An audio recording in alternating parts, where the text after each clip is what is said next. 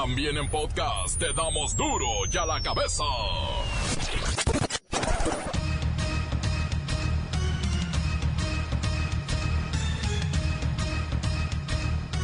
Esto es Duro y a la cabeza sin censura.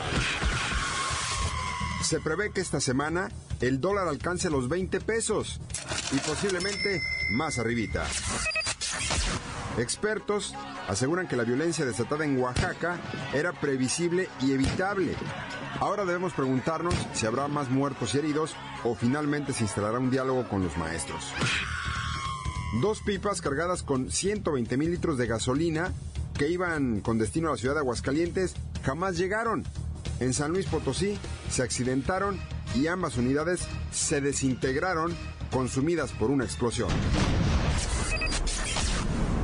Y a propósito de gasolina, unos 300.000 empleados de gasolineras trabajan sin contratos ni prestaciones. Además, deben pagar derecho de piso y firmar una nómina fantasma de la cual no reciben ni un peso. Lola Meraz nos tiene las buenas y las malas de las pésimas propuestas del candidato a la presidencia de los Estados Unidos, Donald Trump. El reportero del barrio nos platica la historia de un joven de 19 años de edad que decapita a su abuelita en Coahuila. Directivos esperan ansiosos a Juan Carlos Osorio y compañía para que rinda cuentas luego del humillante 7-0 frente a Chile en los cuartos de final de la Copa América Centenario. Yo soy Luisito Gómez Leiva y en ausencia de Claudia Franco estamos iniciando con la sagrada misión de informarle, porque aquí, aquí no le explicamos las noticias con manzanas. Aquí se las explicamos con huevos. Lo mejor, noticia y a sus protagonistas les damos duro y a la cabeza. Crítica implacable, la nota sensacional, humor negro en su tinta y lo mejor de los deportes. Duro y a la cabeza. Arrancamos.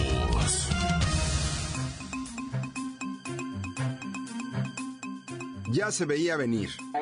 Lo que se ha vivido en Oaxaca en las últimas horas era ya un tiro cantado entre maestros de la Coordinadora Nacional de Trabajadores de la Educación y el gobierno estatal y federal. Para aclarar qué es lo que está pasando en Oaxaca y qué más podría llegar a pasar, vamos a la línea telefónica con el comandantazo. Adelante, comandantazo. Sí, buenas, buenas, buenas. Aquí confirmando lo de ayer, ¿verdad? A la medianoche, este, volvimos a ser emboscados en la noche cuando veníamos de proceder del operativo de Nochistlán. Honestamente no se respondió a la agresión y desviamos la ruta para nuestro campamento y evitamos pues otro incidente que lamentable. Cambio. Eso es bueno, comandantazo, eso es muy bueno. La violencia engendra violencia y es momento de frenarla a como dé lugar. Pero primero dígame, ¿por qué no actuaron igual en Nochislán? Cambio. Pues mire, señor, ya lo pasado, pasado. Ahora se necesita una visión nueva y que lleve a la transición de la paz, la armonía y el amor. O sea, cambio. Eso es imposible, comandantazo. Debe haber una investigación clara que explique el trágico saldo de las refriegas en Nochistlán y otras localidades oaxaqueñas. Hay seis muertos, según la cifra oficial, 51 heridos entre maestros, pobladores y policías. Ah, y 25 detenidos. Y lo que falta todavía pues, está empezando. Pero mire, sí cierto, si hubo disparos que en las investigaciones ya se dijo que quién sabe de dónde. Y también se dijo en las investigaciones que quién sabe de quién. Nosotros no íbamos armados. Llegó un contingente después de Policía Federal armado. Pero nosotros no, o sea, las fotos que se subieron en redes sociales son montajes, son fecas, son falsas, puro Photoshop. Y o sea, honestamente, no hay nada que aclarar.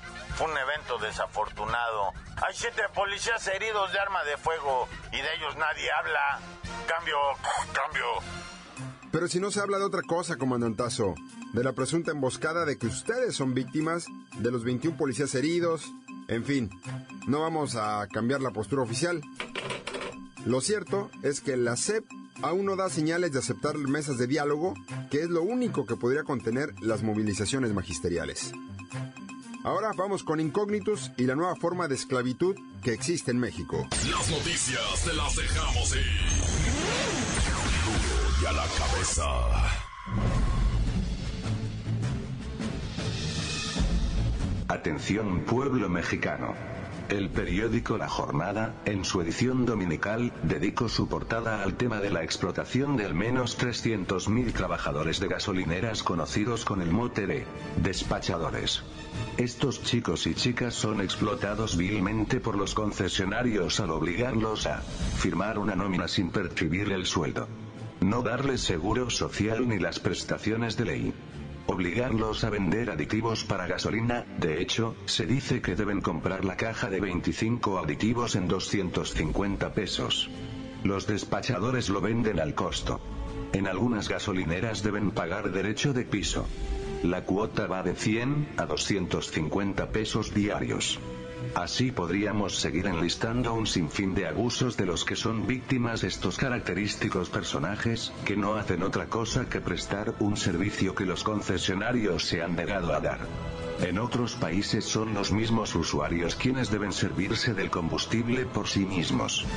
Vamos a ver si las autoridades del trabajo en vuestro país salen al rescate de estos chicos y chicas despojados de la ley que debe otorgar los mismos derechos a todos los trabajadores del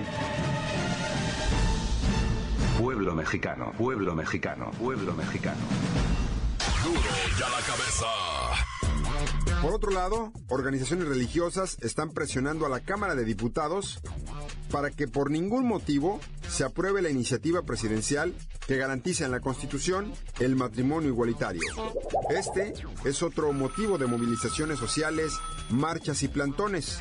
Vamos con nuestro reportero Pepinillo Origel. Auditorio, buenas tardes, ¿cómo están? Miren, quiero informar que la Unión Nacional Cristiana por la Familia y la Asociación Civil Conciencia Nacional por la Libertad Religiosa enviaron a la Cámara 47.261 cartas para solicitar que no se vote la reforma al artículo cuarto constitucional.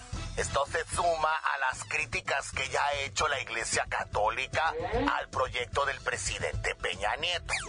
Bueno, pero ahorita no hay mucho por qué alegar, pues todo este tema se va a tratar hasta la segunda semana de septiembre cuando empieza el periodo ordinario de sesiones de la Cámara. Así que mientras esto ocurre, las organizaciones religiosas van a seguir en su lucha y solicitan a la Cámara de Diputados que abra una discusión pública antes de que el dictamen se vote en esa comisión. Y pues bueno, para duro y a la cabeza informó Pepinillo Rigel. Besos, Luisito. Ay, te veo muy guapote con traje diciendo el noticiero. Pero no engañas a nadie, ¿eh? Ya. Libérate tú también. Sal del closet. Acuérdate que desde que salió Ricky Martin dejó la puerta abierta, ¿eh? Esperamos, chiquito, bebé. Eh, eh, gra- gracias, Pepinillo. Eh, continuamos con mensajes, corte, música. No, no sé qué sigue ya. Ya me puso nervioso aquí, Pepinillo. Mire, mejor le comento que en un día como hoy, pero de hace 45 años, se emitió a través de la televisión nacional el primer capítulo de El Chavo del Ocho, un 20 de junio de 1970. Es la vecina del chavo. No valdrá medio centavo. Pero es linda de verdad. Duro y a la cabeza. Y bueno, antes de irnos al corte comercial, vamos a escuchar sus mensajes. Recuerde que nos puede dejar su mensaje de voz a través del WhatsApp 664-486-6901. Únicamente mensajes de voz 664-486-6901. Ese es el WhatsApp de Duro y a la Cabeza. ¿Qué pasa? Es mi reportero aquí desde Santa María Cuapan de la Asunción, Cuapita la Bella. Para todos los maestros albañiles y los chalanes que hoy no fueron a trabajar, hicieron San Lunes, especialmente para ese patito de su maíz Cindy. Córtale, córtale, córtale. Un saludo para Duro y a la cabeza. un saludote para todos los galleros de allá del puerto Jarocho, en especial a mi compa el Gardenias, que juega en la valla del Varado, que acá andamos en Jalisco y en Mazatlán y en dos tres lados. Tan tan se acabó corta. Un saludito para Cachito de parte de su Tadeo de aquí de Guadalajara, Jalisco. Y pues para todos que escuchan duro y a la cabeza, sin censura. Y recuerde que aquí no le explicamos las noticias con manzanas, se las explicamos con huevos. Un saludo para Bonifacio, Zárate Alvarado, de parte de toda su familia. Calmantes montes, amicantes pintos, pájaros en el hambre, culebras chirroneras. ¿Por qué no me pican ahorita que traigo mis chaparreras? Un saludo para el reportero del barrio, especial para la bacha, el cerillo, Zacapataco, que se reporte aquí con la seguridad y limpia. Pues diario, diario los escuchamos. Bueno, tan corta. Encuéntranos en Facebook, facebook.com, diagonal duro y a la cabeza oficial. Estás escuchando el podcast de duro y a la cabeza. Les recuerdo que están listos para ser escuchados todos los podcasts de Duro y a la Cabeza. Búsquelos en iTunes o en las cuentas oficiales de Facebook o Twitter. Duro y a la cabeza. Y ahora vamos con Lola Meras, que nos tiene las buenas y las malas de las ideas retrógradas y criminales de Donald Trump.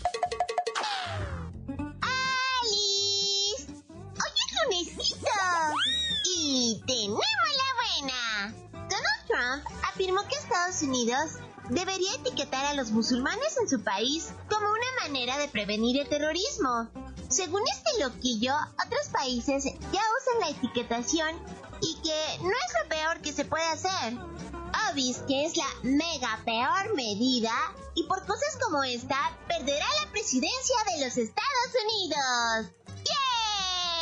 ¡Yay! ¡Ay, la mala! La idea, aunque tuvo detractores, fue súper aplaudida por los conservadores que están de acuerdo en controlar de alguna manera los movimientos de los musulmanes en USA. Lo peor de todo es que esta medida fue usada por Hitler para marcar o etiquetar a los judíos y pues ya todos sabemos en qué terminó todo aquello.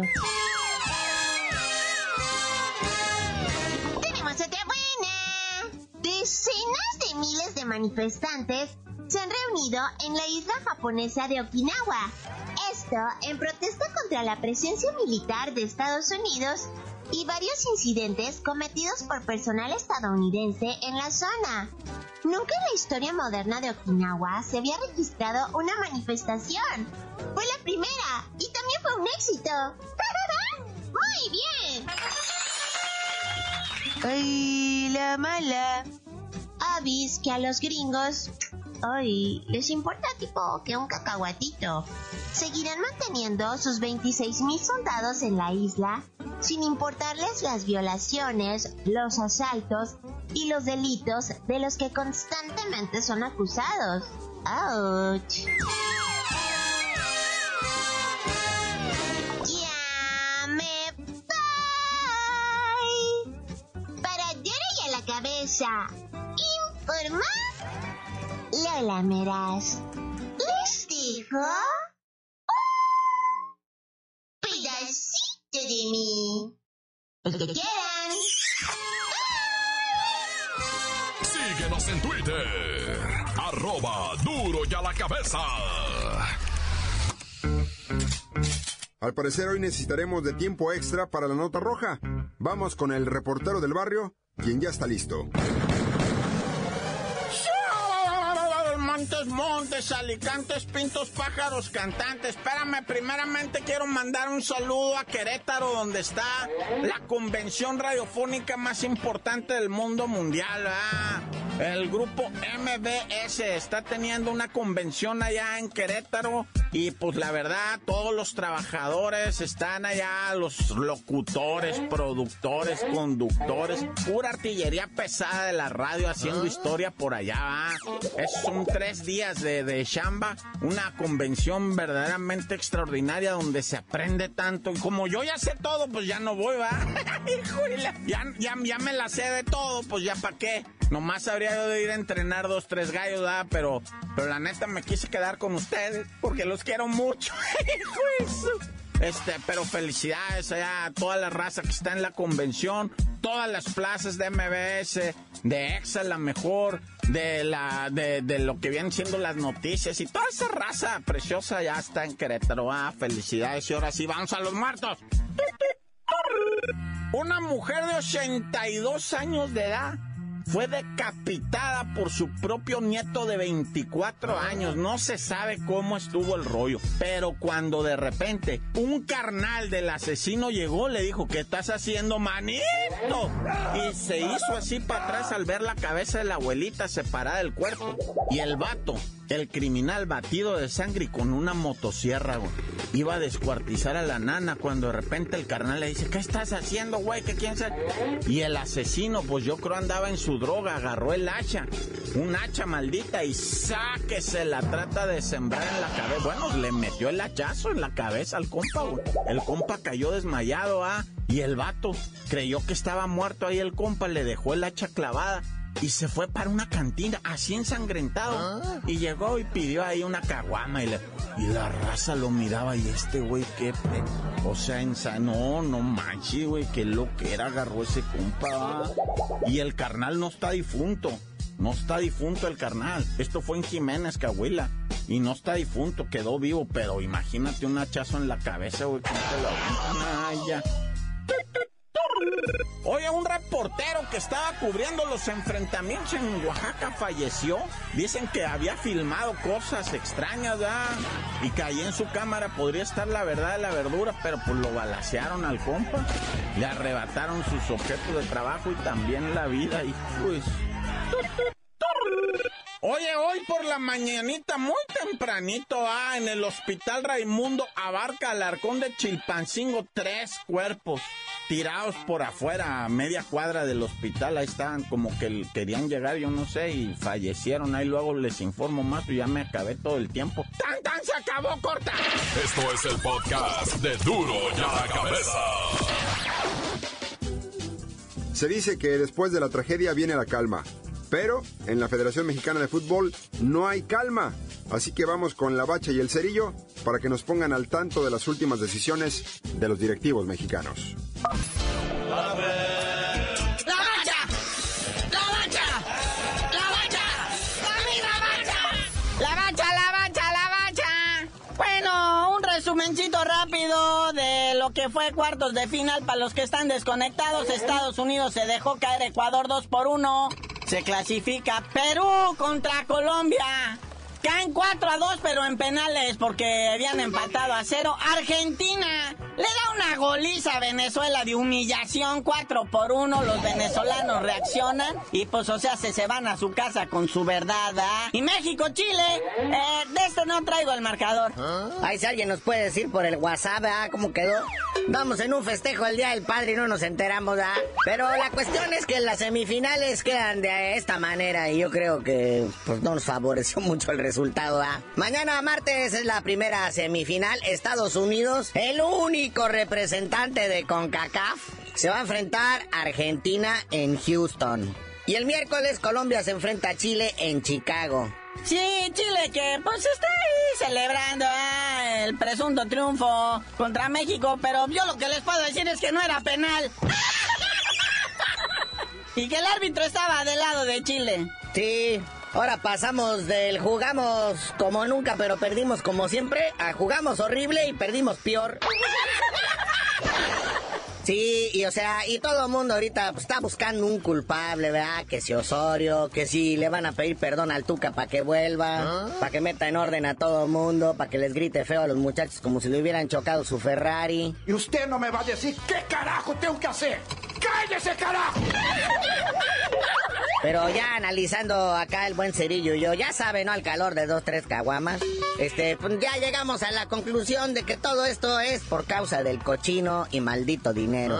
Esto es por estarle dando oportunidad a tanto, o sea, se- de que juegue todo mundo, de que alineen todos, para que cobren los bonos, para que alguien de más arriba, o sea, más allá de lo futbolístico, se hinche de varo.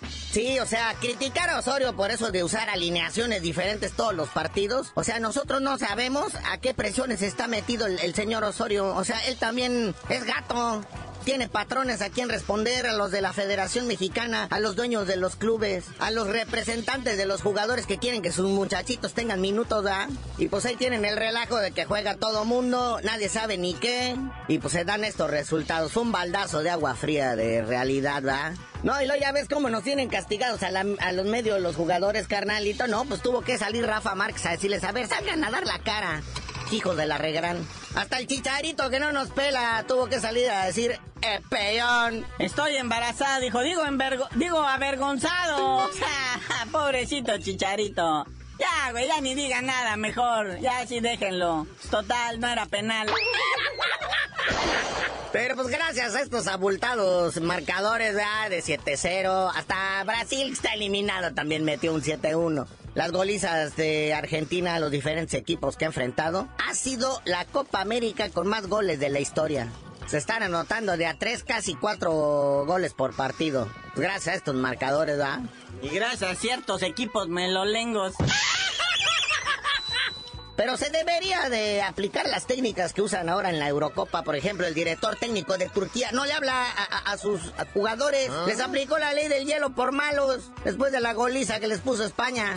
No, pues imagínate, se va a quedar mudo, el señor no va a volver a hablar nunca. Y es que la verdad, a esos niveles de Eurocopa, ver un Turquía que no tenga ni siquiera un tiro a gol, ni un acercamiento a la portería, pues ¿qué están haciendo ahí? O como lo, el gobierno de Albania va, que les va a dar un millón de euros a su selección por haber vencido a Rumania. Dice que por ser la mejor embajadora de su país en la, eh, en la selección de fútbol, les va a dar un millón de euros. De perdida, págales. Aquí en México dicen que se los van a cobrar. Ahora nos quedan las esperanzas en la selección olímpica, ¿verdad? Que ya están entrenando acá con el Potro Gutiérrez. Van a tener partidos amistosos antes de partir a Río. Van a enfrentar al AME, a Pumas, a Toluca, al Tampico Madero, al Tepito Deportivo, puros de esos, ¿no? O mira los premios que ofrece la CONADE, carnalito, ahora que vayan a las Olimpiadas. Al atleta que gane medalla de oro, 3 millones de pesos. Al que gane medalla de plata, 2. Y al que gane medalla de bronce, un millón de pesos. Que en dólares son como 40 dólares, ¿no? Sí, pues bien saben que nadie va a ganar nada, pues por eso se ponen de trompudos. Oye, pero está mejor que la Olimpiada pasada de Londres daban 300 mil pesos por medalla de oro, 150 mil por de plata y 75 mil por la de bronce, pero creo que daban más en el empeño. La onda es que esos 300 mil pesos y el millón de pesos de hoy siguen siendo los mismos 40 dólares. Bueno, carnalito, ya vámonos, porque, pues, o sea, ya nos vimos un montón de tiempo uh, hablando de esta selección, pero ya mejor dinos por qué te dicen el cerillo. Hasta que no me den mi millón de pesos por ganarme la de oro, les digo.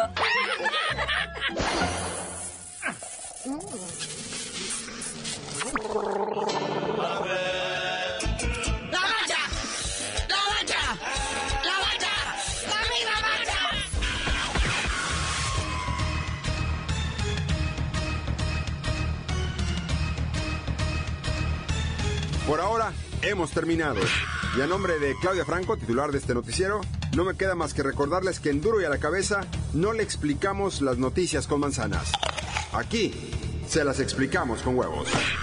Por hoy ya no pudimos componer el mundo. Los valientes volveremos a la carga en Duro y a la cabeza. Duro y a la cabeza es Miguel Ángel Fernández, Claudia Franco, Arturo González y la producción de Luis González, el señor X. Duro y a la cabeza.